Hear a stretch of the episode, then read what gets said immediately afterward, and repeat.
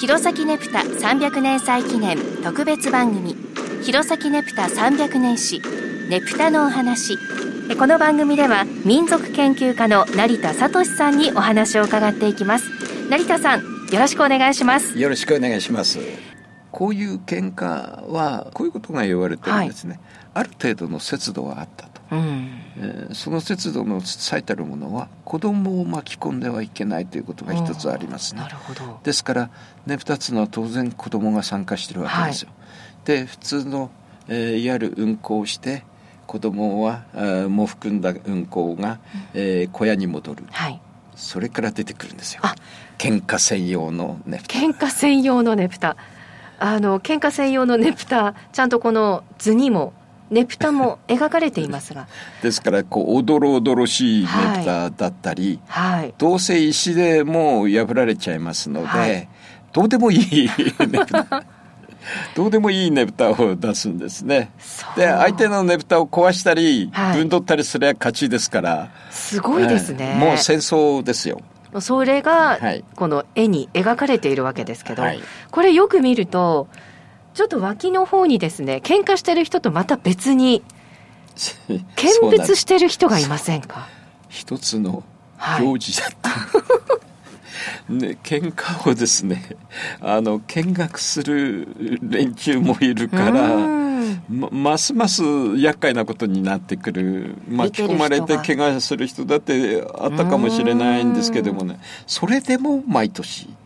えー、ですから警察では毎年、はい、うん、1か月ぐらい前に、はい。えー、ねぷたを運行する町内の連中を集めて、うん、えー、協議会を開く。協議会じゃないんですよ。指導あるいは、えー、こういうことをしてはならないという警察のお触れ。でもそれは毎年同じように出されるんですけども同じように喧嘩が起こる。それは明治15年に、えー、ねぶた取締規則っていうのができてねぶたは復活するんですね。はい、でその解かれた復活した頃、えー、弘前には、うん、剣道なんかを教える町道場が何しろ弘前は城下町だったので、はい、そういう町道場が何か所かにできるわけですね。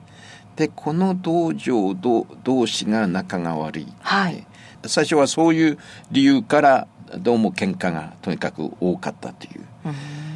であの明治24年にねぷた喧嘩の中で多分最も凄惨な形の喧嘩が起こるんですけれども、はい、これは北進道襲撃事件と言われてる。北進道っていう道場、はい、道場。で道場同士でもうあの各ねぷた出してますから。でその前にどうもやっちゃったらしいんですね北進道と陽明館っていうところが。はい。でそれでもう納得がいかないというか、我慢ならなかったというか、はい、北進道に野襲をかけたんですね夜。ただこれはですねもはや喧嘩と片付けていいかどうかっていう、はい、もう竹槍だとか真剣を持ち出して戦ったんですから、その結果死人が1人死者が1人出て、重傷者が2人という